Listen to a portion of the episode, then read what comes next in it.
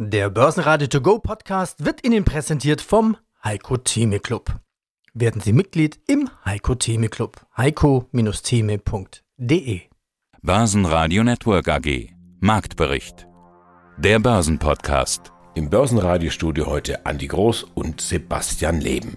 Sie hören heute Hans-Jürgen Friedrich von der KfM Mittelstands AG zu außergewöhnlichen Renditechancen bei Anleihen, Buchautorin Jessica Schwarzer zu Einstiegschancen bei Aktien, Christian Henke von IG zu Profiteuren der Zinswende, Fondsadvisor Felix Gode mit der erfolgreichen Bilanz nach acht Jahren Alpha Star Aktienfonds, Stefan Scharf von SRC Research und Frank Rosen, CEO von Around Town, dieses Interview übrigens in englischer Sprache. Aller schlechten Dinge sind drei.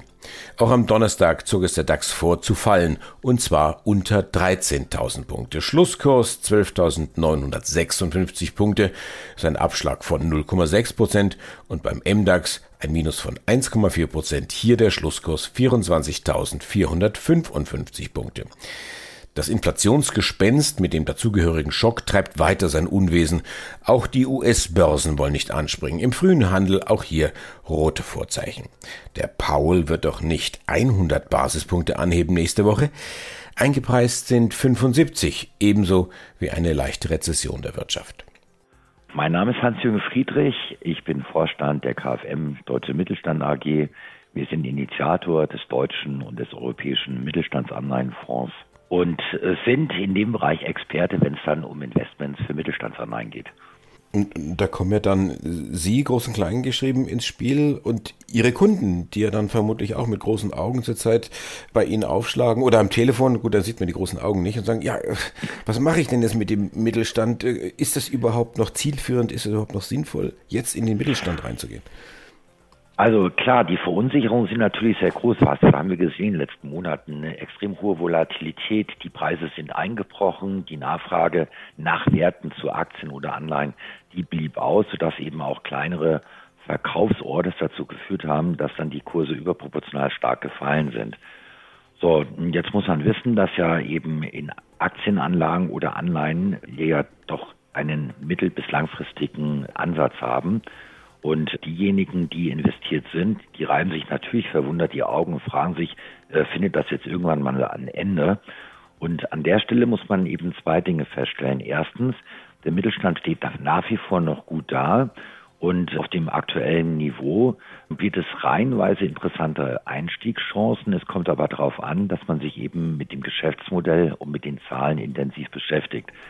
Ich will das mal gegenüberstellen. Da kann es durchaus möglich sein, dass ein Unternehmen aus der Automobilzulieferindustrie es momentan etwas schwerer hat, gar nicht mal so sehr wegen der Energiepreise, sondern wegen Lieferkettenprobleme und darunter leidet dann das Ergebnis, was dazu führen könnte, dass eben die Gewinnverlustrechnung nicht mehr so erfolgreich ist wie in den vergangenen Jahren und möglicherweise die Dividende mal für ein oder zwei Jahre gekürzt wird.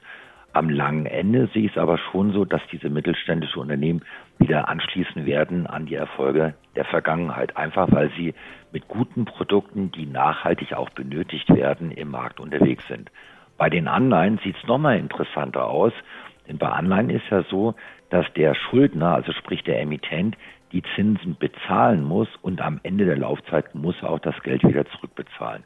Nun sehen wir bei vielen mittelständischen Unternehmen folgende Situation. Die Ergebnisse verbessern sich sogar noch. Schauen sich Unternehmen aus der Solarindustrie an, die in dem Rahmen der alternativen Energien unterwegs sind. Oder wie eben gerade angesprochen, die PCC, die tatsächlich Rekordergebnisse erzielen. Ist die andere jetzt plötzlich bei 90 Prozent gefallen oder so bei den einen oder anderen Werten sogar unter 90 Prozent? und in zwei oder drei Jahren muss diese Anleihe wieder zurückbezahlt werden. Dann schauen Sie sich die, den betriebswirtschaftlichen Cashflow an, der ist positiv, es sind reihenweise Liquiditätsreserven vorhanden, wo wir dann für uns feststellen, oh, ein hochinteressantes Investment, weil die Einstiegsrenditen, die liegen dann plötzlich oberhalb von sieben oder acht Prozent und damit kann man natürlich ein interessantes Investment in diesem Bereich machen, zumal man ja weiß, in zwei oder drei Jahren zahlt der Anleihenemittent dann seine Schulden zurück. Ja, schönen guten Tag. Mein Name ist Stefan Scharf. Ich bin Geschäftsführer von SRC Research. Wir sind spezialisiert auf Immobilienaktien und ausgesuchte Finanzwerte aus der Dachregion, also Deutschland, Österreich und Schweiz. Wir treffen uns hier in Frankfurt auf dem Forum von euch sozusagen, ich sage mal SRC, Tagung sage ich da immer. Wir hatten Firmen wie UBM, Deutsche Beteiligungs AG, CR Immo, Around Town, dann vielleicht ein Börsenneuling, AS Unternehmensgruppe, Peach Property und POR. Ich hatte mit mehr Risiken und Sorgen gerechnet. Eines der größten Sorgen, wir nennen es ja mittlerweile Putin-Rezession. Und eines dieser Sorgen ist natürlich, dass sich Menschen die Energiepreise nicht mehr leisten können und dadurch vermutlich die Mieten ausfallen, dass es eine Rezession gibt, die Zinsen steigen.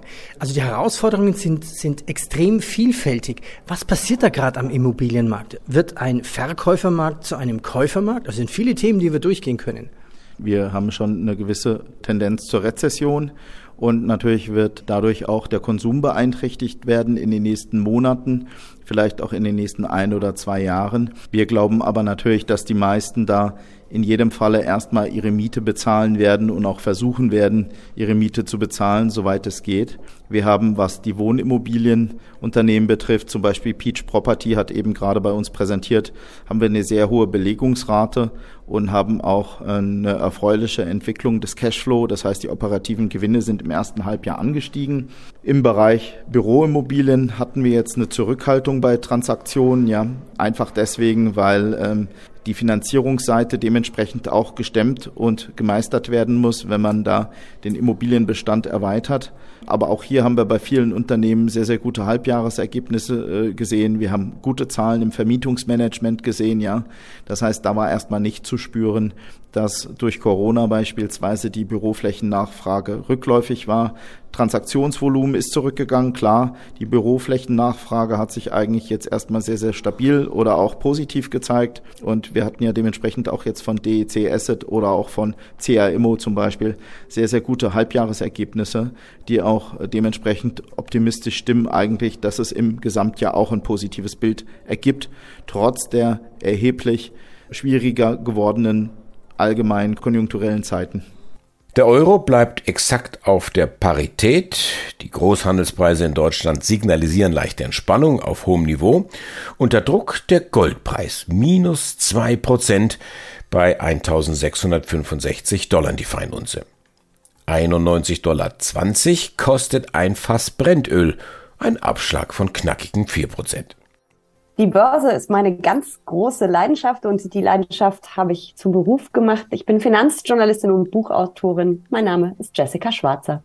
Es geht ja nicht nur den Menschen, den Konsumenten so, den Firmen geht es ja im Grunde genommen auch ähnlich. Also die Preise für Rohstoffe, Gas, Strom, all das explodiert. Mhm. Die können ja oft gar nicht so schnell umstellen. Also Hackle zum Beispiel, die äh, Klopapierfirma, sage ich mal ganz frech, ist ein absolut krasses Beispiel, wie ich finde. Eben noch die Corona-Pandemie, da, da wussten die nicht, wie die die Nachfrage bedienen sollten. Also das muss so absolut irre gewesen sein. Und jetzt auf einmal aufgrund der Tatsache, dass man Gas zum Beispiel nimmt, um im Herstellungsprozess das Klopapier zu trocknen, also nicht das Benutzte, äh, da gehen die Kosten durch die Decke. Jetzt die Insolvenz oder mhm. äh, die Schuhfirma äh, Görz und mhm. so weiter und so weiter. Rollt da irgendwas auf uns zu? Ich befürchte das ehrlich gesagt fast, dass da was auf uns zurollt. Und ähm, es wird ja auch davon ausgegangen, dass wir in eine Rezession rutschen werden. Hoffentlich nicht so tief, aber es wird wohl passieren. Wir sehen ja auch schon, dass viele Unternehmen, also einige sind schon in Schieflage geraten. Du hast auch gerade zwei prominente Pleiten genannt. Aber viele Mittelständler, viele Unternehmen fahren auch die Produktion jetzt schon runter, gerade die, die sehr ähm, energieintensiv sind. Mal schauen, wie weit das noch geht. Und es gibt natürlich Hilfsprogramme, Hilfsprojekte, Hilfspakete vom Staat. Ob das reichen wird, muss man schauen. Ist auch immer die Frage, ob wir uns nicht zu Tode retten, aber das ist, glaube ich, ein anderes Thema. Ich befürchte schon, dass es dafür einige noch eng werden wird. Und wenn die Rohstoffpreise nicht bald runterkommen und vor allen Dingen auch die Energiepreise, wird das ein ungemütlicher Winter und vielleicht auch noch ein ungemütliches Frühjahr. Aber zum Glück haben wir jetzt zumindest am Gasmarkt schon gesehen, dass die Preise ein ganzes Stück zurückgekommen sind, weil man natürlich da auch, es ist ja wie an der Börse, da ist ja auch viel Psychologie drin, da wird auch ein bisschen übertrieben und das überhitzt dann mitunter. Aber ich könnte mir vorstellen, das wird alles nicht ganz so einfach. Also vielleicht geht doch ein bisschen mehr äh, Krise. Aber äh, um das jetzt hm. zusammenzufassen, was überwiegt in deinen Augen? Die Chancen an der Börse oder die Risiken? Es kommt sehr auf den Anlagehorizont an. Wenn ich sehr langfristig denke und mit einer breiten Risikostreuung unterwegs bin, und das ist ja das, wofür ich immer ähm, trommle, dann kann ich nach und nach wirklich auch ein bisschen was einsammeln, also über ETFs oder Fonds. Wenn man eher kurz- und mittelfristig unterwegs ist, dann äh, würde ich sagen, dass die Risiken überwiegen. Äh, wir haben es ja gesehen, was passiert, wenn dann die Inflationszahlen enttäuschen. Da ging es ja wirklich heftigst zur Sache an der New Yorker Börse und hinterher dann auch beim DAX. Also kurzfristig sind die Risiken sehr, sehr hoch. Aber wenn man langfristig investiert, mit Blick auf mehrere Jahre, Jahrzehnte vielleicht sogar, dann sind solche Krisen eigentlich ja sowieso immer Chancen gewesen zum Einstieg. Aber man muss natürlich Nerven wie Drahtseile haben. Guten Tag, meine Damen und Herren. Mein Name ist Christian Henke. Ich bin Senior Market Analyst bei IG Europe in Frankfurt. Christian, die große Überschrift über unserem heutigen Interview ist, die Zinsen steigen wieder. Was hat das für Auswirkungen für den Anleger, für die Börse? Was muss man beachten? Was muss man vielleicht meiden? Steigen wir doch mal so ein. Wie kann ich als Anleger jetzt davon profitieren, dass die Zinsen steigen? Sicherlich weniger vom Sparbuch, aber möglicherweise von Unternehmen. Welche Unternehmen, welche Aktien profitieren oder werden profitieren?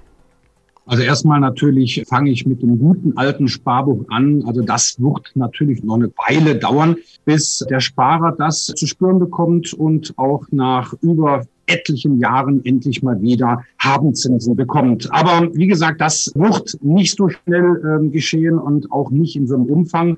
Also letztendlich Aktien bleiben eine weiterhin interessante Alternative. Jetzt vielleicht nicht mehr unbedingt unter dem Aspekt Dividende, weil die Zinsen steigen. Und das ist im Grunde eigentlich jetzt noch nicht mal so das Problem. Aber das Tempo der Zinssteigerung, des neuen Zinserhöhungszyklus, der mahnt ja zur Vorsicht. Und man liest ja auch in den Zeitungen oder man hört es in den Nachrichten, es droht eine Rezession. Ja, das IFO-Institut hat ja schon die Wachstumsprognosen für Deutschland reduziert und erwartet eine Winterrezession. So, das heißt also mit anderen Worten, die Unternehmen, da werden die Gewinne auch nicht mehr so sprudeln, wenn wir uns jetzt mal alle Unternehmen anschauen. Und dann stellt sich natürlich dem Anleger die Frage, wohin mit dem Geld, wohin fließt das Geld? Und da komme ich jetzt natürlich jetzt so auf deine Eingangsfrage. Was ist interessant? Welche Sektoren in einem Aktienmarkt sind interessant? Ich muss leider Gottes, Andi, erstmal so das Pferd von hinten aufzäumen. Also wenn wir eine Rezession bekommen, wenn wir Glück haben, ist es nur eine kleine Rezession, also ein sogenanntes Soft Landing, dann werden wir das schnell überstehen. Aber wenn es doch härter wird, wenn die Rezession ja stärker ausfällt, also ein Hard Landing, dann wird der Gesamtmarkt, dann werden die Aktienmärkte enorme Probleme bekommen. Und dann, glaube ich, sind defensive Sektoren interessant. Und wir sehen jetzt schon seit einigen äh, Wochen, dass hier insbesondere zwei Sektoren sehr erfreulich halt dabei herausstechen, nämlich das sind die Versicherungen und jetzt auch zunehmend peu à peu auch die Bankaktien. 911, das ist die magische Zahl bei Porsche. Autoliebhaber wissen natürlich sofort, was gemeint ist. Der Klassiker Porsche 911. Und das ist auch die Zahl an Aktien, die beim Porsche Börsengang und das Anlegervolk gebracht werden sollen. Millionen natürlich. Und das macht dann in Summe 70 bis 80 Milliarden Euro. Mein Name ist Felix Gode, ich bin Voradvisor des Alpha-Star Aktienfonds und des Alpha-Star Dividendenfonds. Ihr habt ein kleines Jubiläum. Vor acht Jahren wurde aus einem kleinen Aktienclub ein echter Fonds, der Alpha-Star Aktienfonds. Und so könnten wir jetzt im Prinzip, und das werden wir auch tun, zwei Resümees ziehen. Einmal die gesamte Laufzeit und einmal das Geschäftsjahr. Jetzt zunächst der große Blick über die gesamte Laufzeit. Wie sieht denn da deine Bilanz aus? Da sind wir durchaus sehr zufrieden. Also die Umwandlung vom Aktienclub in den Aktienfonds, die ist ja im September 2014 passiert. Das heißt, wir haben jetzt schon eine relativ lange Periode an belastbarer Aussagekraft sozusagen. Wir haben natürlich über diese Zeit die Strategie immer weiterentwickelt und so wie wir heute aufgestellt sind, strategisch und was das Portfolio anbelangt, sind wir, wie gesagt, hochgradig zufrieden. Ich glaube, wir haben es eben auch geschafft, einfach über die Jahre qualitativ hier nochmal immer weiter aufzusatteln, so dass wir letzten Endes auch in der Auswahl unseres Portfolios, in der Methodik, wie wir die Unternehmen analysieren, immer besser geworden sind aus unserer Sicht. Und das hat sich natürlich dann auch in den Renditezahlen ja auch wiedergespiegelt. Also insbesondere in den Jahren 19, 20, 21 haben wir, glaube ich, hier klar und deutlich sehen können, welche Kraft hinter diesen Unternehmen steckt, in denen wir investiert sind.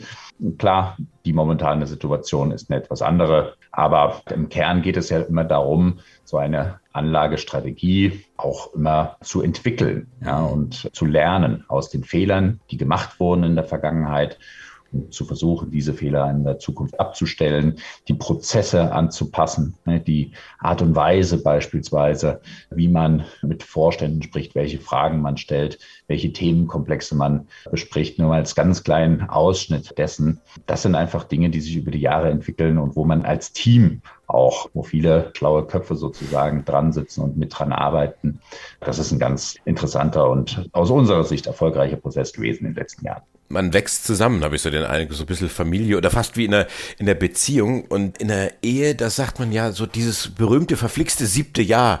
Bei euch dann eigentlich fast äh, das verflixte achte Jahr. Da kam ja jetzt wirklich alles zusammen. Man, man könnte sagen, mehr Krise geht nicht. Und das ist natürlich auch an eurem Fonds oder eigentlich an beiden Fonds nicht spurlos vorübergegangen. Das ist absolut richtig. Also wir konnten uns diesen Rückgang an den Märkten hier nicht entziehen. Das ist auch nicht zu erwarten, ja, dass wir als Aktienfonds, der ja auch vor allen Dingen einen Schwerpunkt auf Rendite, also langfristige Renditegenerierung legt, äh, sich dieser Volatilität entziehen kann. Aber auch hier geht es wieder tatsächlich um diesen strategischen Ansatz, den man tatsächlich im Hinterkopf behalten sollte oder muss. Die Situation, die wir jetzt haben, die ändert nichts an der Qualität der Unternehmen, die wir investieren. Hello, my name is Frank Rosen and I'm Executive Director for Capital Markets and Board Member of Around Town SA. Die nächste Frage wird ja dann wahrscheinlich ein Lächeln auf Ihrem Gesicht zaubern. Wir erwarten hier in Deutschland eine Putin-Recession. Mm-hmm. Was glauben Sie, wie viele Leerstände werden Sie haben? I mean, the recession is something that you know it's it's coming, and we know that it's coming, and we see also you know by definition, if you have a couple of quarters by negative uh, GDP growth, then it's a recession. But I think we are very well prepared, and I think what we are doing is you know as I said, we have a strong teams, uh, try to work with the tenants, try to motivate. But I think what is very interesting with us is that you know if you look the rent both for our residential apartments, but also for our commercial real estate, is today below markets. So we are in a good position because the markets have to fall a lot before we we are hit by the, the recession. So let's say if I give you an example, if our market in Frankfurt, our average price for our rent is 14 euros or 15 euros, and the market is 25, the market has to reduce by almost 40% before it has an impact on us. So I think even in some cases, I, I, can believe that this might be even an advantage for us because people, they will look after cost. So if you have a good asset in good location like we have in, in Frankfurt, my people might be interesting to, to stay in our properties, not to move to more expensive properties, even if the quality can be better than ours. Ja, nennen wir noch ein paar Zahlen. Halbjahreszahlen. Net Rental Income waren jetzt 613 Millionen Euro in H1 2022, also up to 34 Prozent year over year. Sie planen auch einen Aktienrückkauf. Was planen Sie hier? With the proceeds from the sales of our properties, we have sold properties for almost five, five to six billion over the course of the last two years. So with this uh, money we are raised, we have bought back our own share because it's trading at a very good discount, and we felt that is the right thing to do. Instead of buying other real estate, is to buy in our own real estate, and we have bought back shares for 1.5 billion representing close to 29% of the total stock. So I think we are very comfortable where we are today. So I think we will continue assessing the markets, we will continue assessing the stock price, but I think for us, Uh, the, the key priority is to do more liability management and keep the company safe for the long run. Und wie ist Ihre Prognose für das Restjahr? What I can say is we are we are in the process to deliver all the guidance we gave in the beginning of the year. I don't remember exactly the numbers because it's a range, but we we're going to deliver the the, the, the prognosis. Die Interviews in voller Länge hören Sie jeweils bei uns im laufenden Programm bei börsenradio.de oder in der kostenlosen App. Das Team vom Börsenradio wünscht Ihnen jetzt ein gutes Händchen bei all Ihren Investmententscheidungen. Für Sie am Mikrofon heute Andi Groß. Börsenradio Network AG. Marktbericht. Der Börsenpodcast. Der Börsenradio To Go Podcast wurde Ihnen präsentiert vom Heiko Theme Club. Werden Sie Mitglied im Heiko Theme Club. heiko-theme.de D.